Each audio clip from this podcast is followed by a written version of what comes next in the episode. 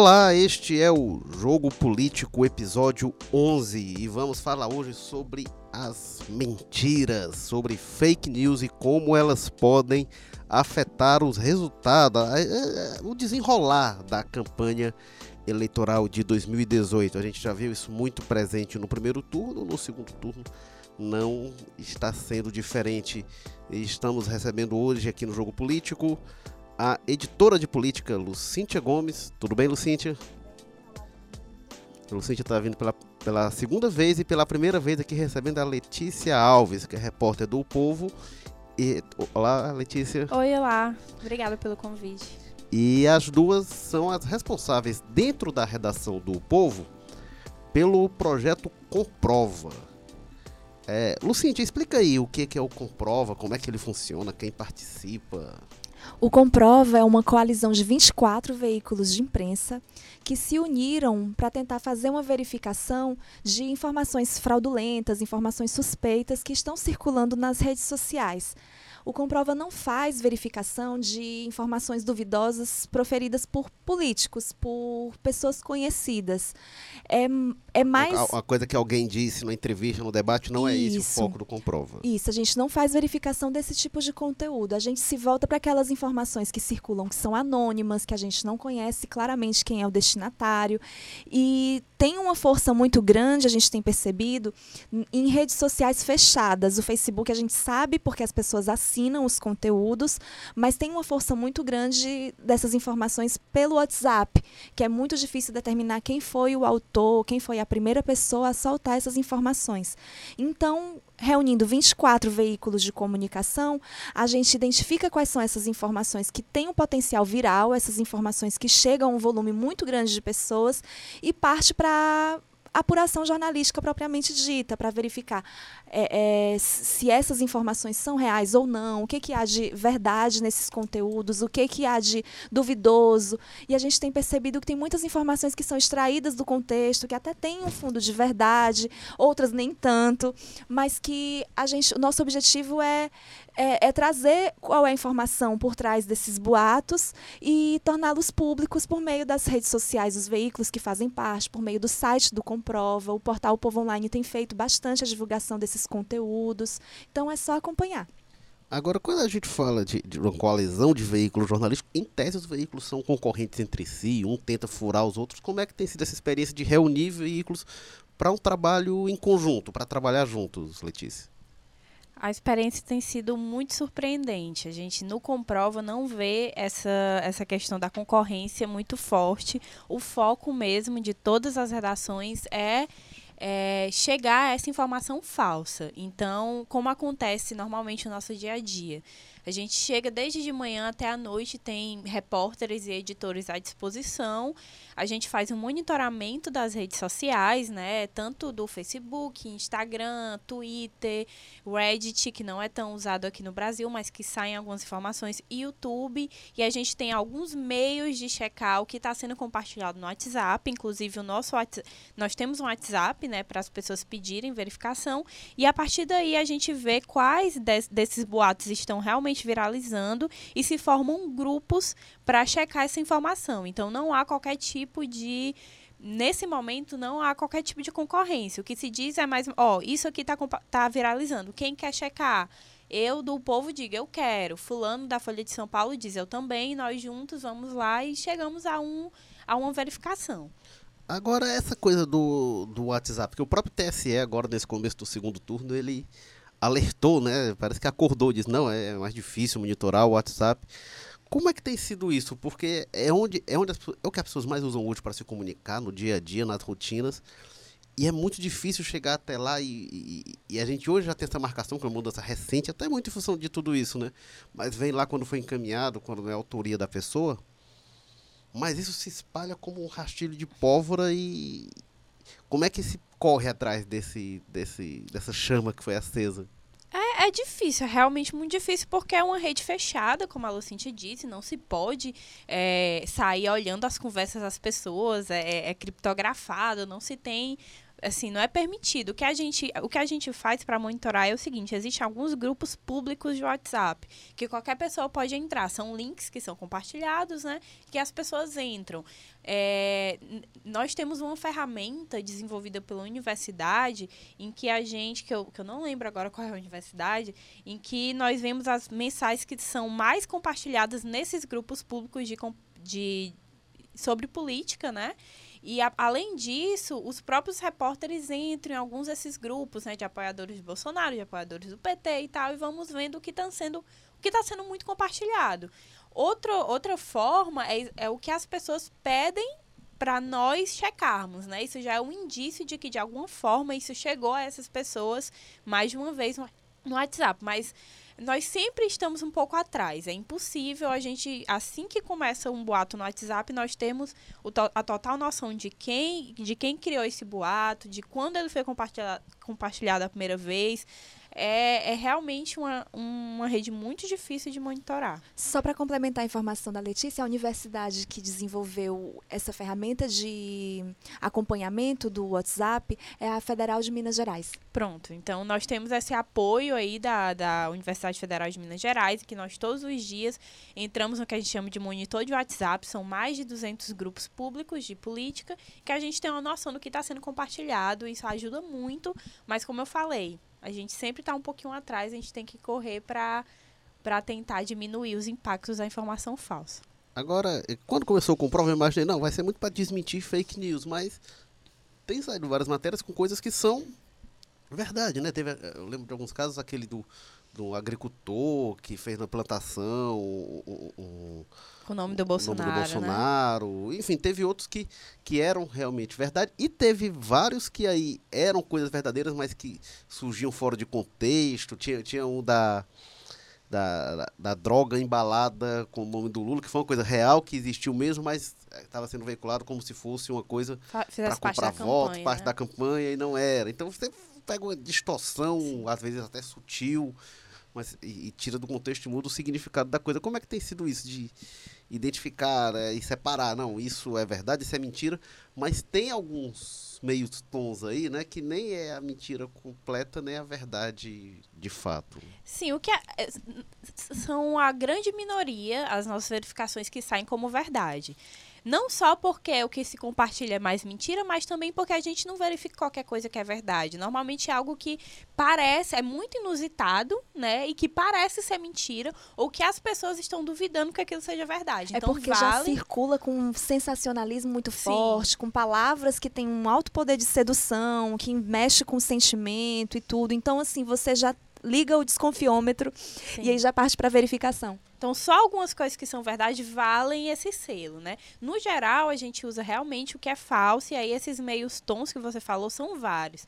Alguns são fora de, são tirados de contexto, outros são manipulados, né, digitalmente, é uma montagem, é um corte num vídeo, é uma fala que foi inserida, isso aconteceu muito. Outro tipo a gente vê, a gente faz uma certa divisão entre o falso e o enganoso. O falso seria aquilo que foi deliberadamente criado para ser falso. Eu inventei uma história que não tem nem pé nem cabeça.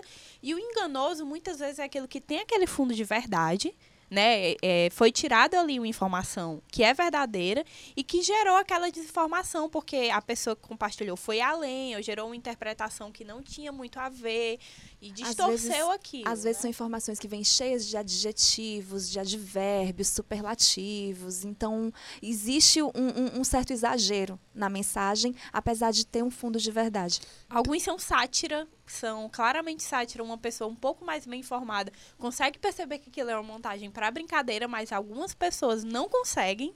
Né? Algumas pessoas olham aquilo e não percebem, às vezes tem um corte muito tosco no, no meio do vídeo, mas algumas pessoas que são um pouco mais informadas não conseguem perceber é aquilo. É uma coisa do tipo sensacionalista que as pessoas tomam como verdade, né? Sim.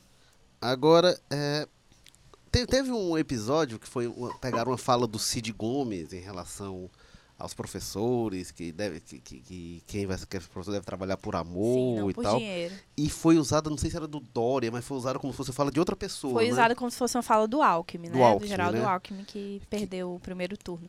Pois é, e o engraçado desse episódio é que nem essa fala atribuída ao Cid é realmente do jeito que ela foi colocada. Então ela já era uma fake news quando foi atribuída ao Cid em 2014, porque não foi bem assim que ele falou. né? Ele não falou diretamente, tipo, não, não devem trabalhar por dinheiro, mas por amor.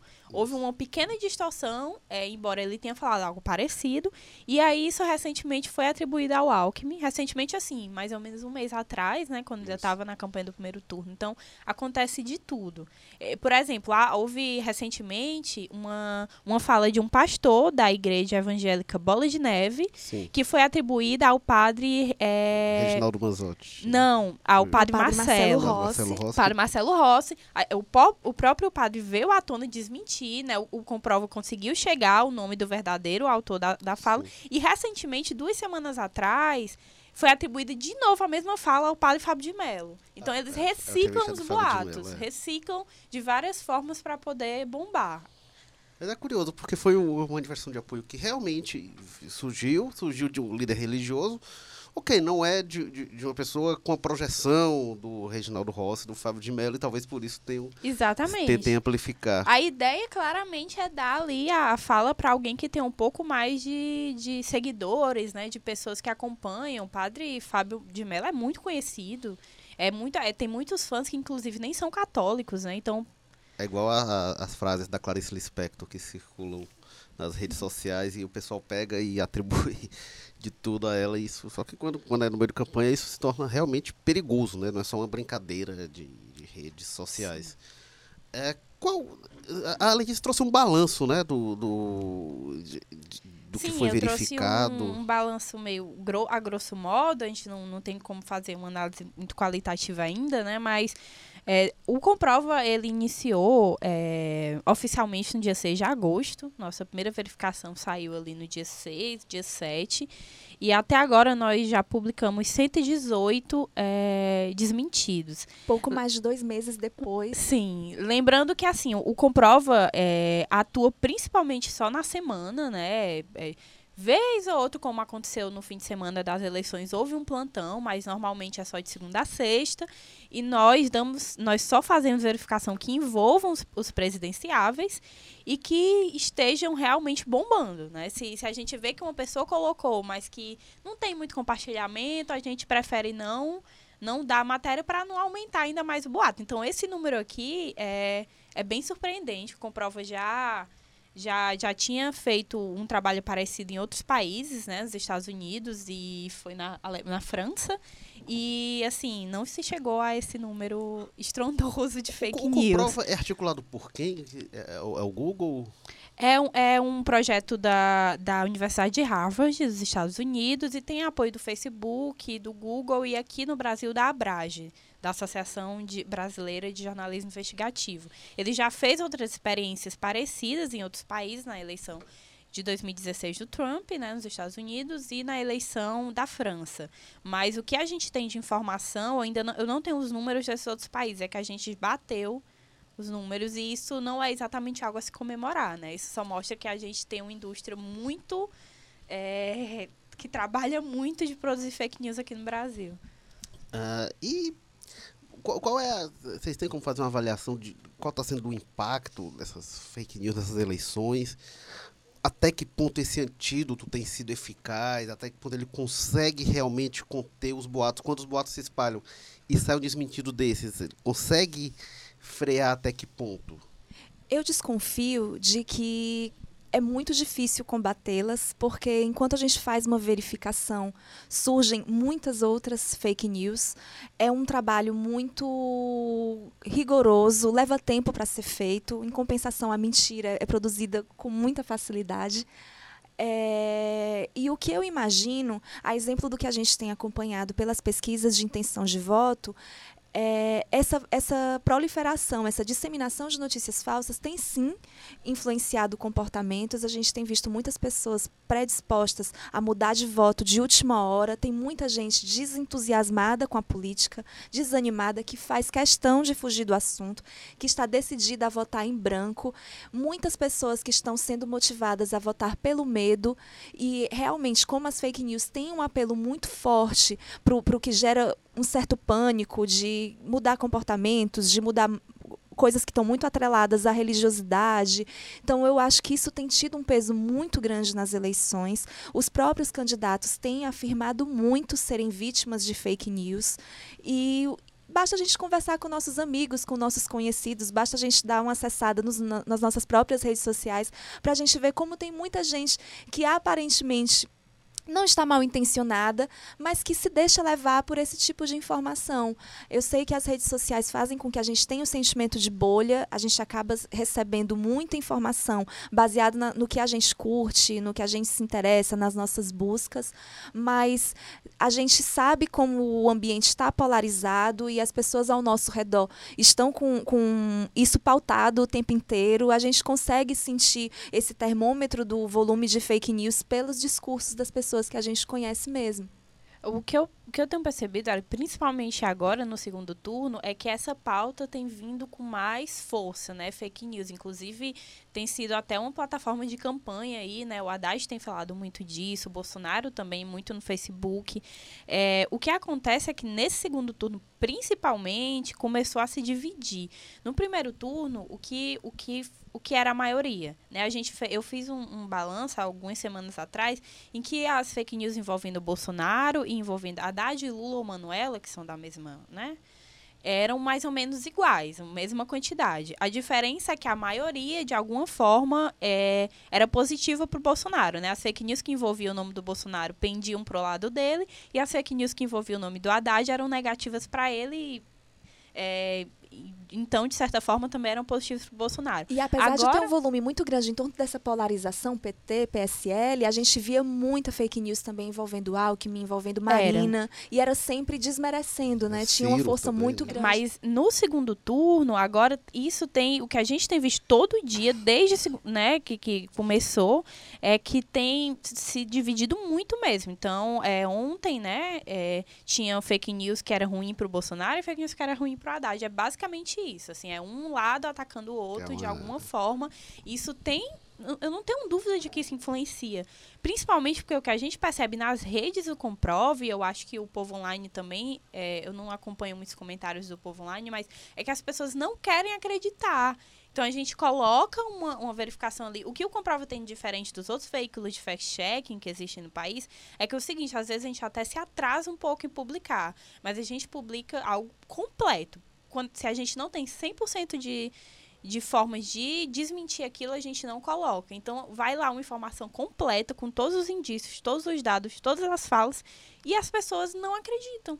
As e pessoas coisa... desmentem, assim. Então, elas continuam compartilhando. A gente coloca uma matéria que diz assim, vídeo em que aluno foi expulso de sala não foi por causa de Bolsonaro, foi por causa de celular. A gente mostra o vídeo, a gente mostra o aluno confirmando, a gente mostra o professor confirmando, e tem a pessoa ali que compartilha, é sim, por causa do Bolsonaro, e continua. Então, que isso influencia, não tenho dúvida. E um mistério que ainda pode ser elucidado com o tempo, se o Tribunal Superior Eleitoral tiver mesmo ferramentas eficientes para poder buscar os autores dessas informações falsas e, quem sabe, um dia puni-las, é, até que ponto existe ou não um investimento de campanha nesses atos. Porque tem é, existe é um trabalho muito pesado assim. Eu sei que muitos militantes podem fazer isso por voluntariado mesmo, assim, por não estar tá recebendo nada, por querer que o seu candidato vença, ou talvez tenha um tempo ocioso, vai lá passar o tempo inventando uma mentirinha, espalhando.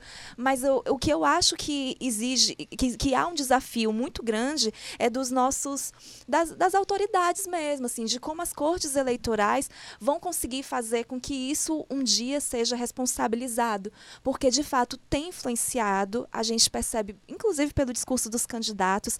Agora, uma outra crítica que eu faço é a falta de compromisso mesmo, porque o candidato Haddad recentemente propôs um pacto, um protocolo por, para que os dois candidatos que estão disputando o segundo turno assumam esse compromisso. O Bolsonaro recuou, ele não aceitou, chamou inclusive o, o Haddad de canalha, reclamou dizendo que ele tinha divulgado uma fake news contra o Bolsonaro no Nordeste, dizendo que ele ia acabar com o Bolsa Família. Enfim, eu, agora eu acho que seria saudável para o pleito que os dois candidatos assumissem uma postura que, quem sabe, chegaria aos seus eleitores. Agora, isso que a Letícia coloca de, de, tinha uma postura no primeiro turno e que muda para o segundo turno e que segue. Claramente, isso não, não, a gente não tem provas, né? mas é um indício muito claro de que teve uma estruturação de campanha, não é uma coisa espontânea que vem funcionando de um jeito e depois de outro se vê o Muitos efeito. Muitos robôs, né? Tem muito robô também nas redes sociais. Às vezes você vê algum comentário de, no meio de uma postagem que tem uma hashtag que envolve eleição, a gente vê a chuva de comentários nos perfis. Às vezes você clica nos perfis isoladamente, você vê são perfis que eu tenho, não tem foto, ou então tem uma ou duas postagens. São, são indicativos assim de que muitos perfis foram criados para poder fazer esse monitoramento de hashtags e gerar algum tipo de interação. É, quando a fake news é compartilhada no Facebook, ou no YouTube, ou no Twitter, a gente do Comprova ainda tem uma orientação de tentar buscar o, a, o conteúdo original, ou seja, quem foi a primeira pessoa que publicou aquilo. Muitas vezes, em algumas matérias, a gente entrou em contato com essas pessoas, chegaram a excluir as matérias, né? A excluir as matérias, não, excluir as publicações. Mas o WhatsApp, no WhatsApp é impossível. Então, é, é muito difícil é, a gente ter uma ideia clara de que realmente é, um candidato A ou B mandou compartilhar tal coisa sobre o candidato. É, a gente não sabe de onde vem isso. E como eu disse, no segundo turno, o que eu tenho percebido é que as fake news realmente estão aí para estão é, bem divididas entre um e outro. Se antes, o, ao menos por enquanto, claro, tudo começou agora, mas ao menos por enquanto, é nessa primeira semana né, de, de, de segundo turno, o que eu percebi é que tem tido é, muita matéria falsa que, que é ruim para a imagem do Bolsonaro e muita matéria falsa que é ruim para a imagem do Haddad. No primeiro turno, isso era um pouco, bem mais desequilibrado, na verdade. A maioria envolvia sempre algo positivo para o Bolsonaro. Agora, que você falou aí do, do que, é, o plantão que teve na, na, véspera da eleição, no fim de semana da eleição. É, e foi um período que havia um receio muito grande de fake news, porque o horário eleitoral saiu do ar, se não me engano, na quinta-feira, e a gente passou uma lacuna ali que os candidatos não teriam tempo nem para responder alguma coisa que surgisse. E ficou nesse, vácuo. Ainda tinha campanha até o sábado e no domingo era só eleição mesmo, mas essas informações podiam circular livremente nas redes sociais. E o Bolsonaro até fez essa queixa, falou da história do Bolsa Família, que teria surgido, uh, que ele iria acabar com o Bolsa Família no Nordeste. Uh, qual é a avaliação que ficou? Foi realmente tão crítico essa da sexta até o domingo da eleição? Como é que foi esse período do plantão do Comprova? Assim, não, é, nós não monitoramos tanta coisa a mais em relação aos outros dias. O que a gente percebeu é que no fim de semana das eleições, como também já era esperado, surgiram muitas informações em relação ao processo de votação. Então houve muito boatos de Denúncia urna, de fraude. de fraude eleitoral, de, de principalmente de urna, né? Aquele de que eu votei no candidato e não confirmou a urna, ou então eu votei em um e apareceu a foto do outro. É, o TRE de Minas Gerais, inclusive, teve de se manifestar ainda durante a eleição para dizer que um vídeo era montagem, né? Que foi... Pois é, houve, houve essa, isso e foi algo muito, muito complicado para o Comprova. Acho que foi o fim de semana de mais desmotivação do grupo, assim, que eu vi as pessoas realmente achando que estavam ali enxugando gelo. Porque a gente tentava, enquanto a gente tentava chegar a indícios realmente é, impossíveis de desmentir, de que é, aquilo era falso, surgiam mais e mais informações muito sofisticadas que eram muito difíceis de, de desmentir, assim. E é curioso, né, levantar suspeitas sobre o pleito. É, é eu não sei muito bem a que, a que esse tipo de fake vai levar. Agora, eu acho que nas vésperas do segundo turno, esse volume vai se intensificar novamente a respeito desse tema. É, a gente estava, eu estava até numa transmissão ao vivo no, no domingo à tarde da eleição, e a gente começa a analisar o que tinha acontecido e o pessoal começa a falar das fraudes, fale das fraudes. E eu, gente, que fraude. E aí tinha tido a fala do, do, do, filho do Bolsonaro reclamando disso e tal. A gente, não, está sendo averiguado. Mas as pessoas ficavam muito indignadas. Era uma revolta. E, ah, fraude, pelo amor de Deus. Está sendo fraudado. E E era até estranho porque o Bolsonaro estava com vantagem muito grande nas pesquisas e, e se revelou na, nas urnas, não, não ganhou Mas havia uma turno. intenção muito grande de vencer ainda no primeiro turno. É, e aí o Bolsonaro, depois nas primeiras entrevistas, ele atribuiu realmente é, o, o, a não ter vencido a esse boato do Bolsa Família no Nordeste. Lucíntia, Letícia, vocês querem é, completar com alguma coisa para a gente encerrar aqui este podcast? É mais para acompanhar mesmo as informações que estão sendo publicadas pelo Comprova. Elas estão todas acessíveis no Povo Online. Existe uma aba de verificação que se chama checagem, que você pode acessar todas as verificações que foram feitas a respeito da campanha presidencial.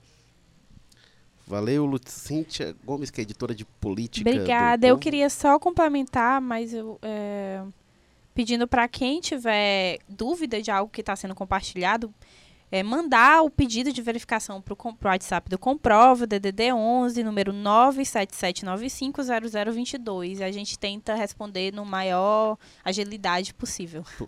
Repete, por favor? Tá, vou repetir. DDD 11, número 977950022. Obrigada. Esta é a Letícia Alves, repórter do Povo que está atuando no Comprova Letícia, obrigado. Obrigado, Lucíntia. Obrigada também pelo Érico convite. Firmo, editor do Povo Online, colunista de política. E este foi o Jogo Político, episódio 11, que teve apoio técnico do Kleber Galvão, edição e produção Nicole Vieira, coordenação de produção Marcelo Gomes, publicação João Vitor Duma e estratégia digital David Varelo editor-chefe do Jogo Político Tadeu Braga, editor de política Walter George, diretor executivo da redação Ana Nadaf, diretor-geral de jornalismo Arley Medina Neri. Toda semana a gente está aqui com o Jogo Político. Você encontra no blog de Política do Povo e em todas as plataformas de podcast. Valeu e até a próxima. Obrigada.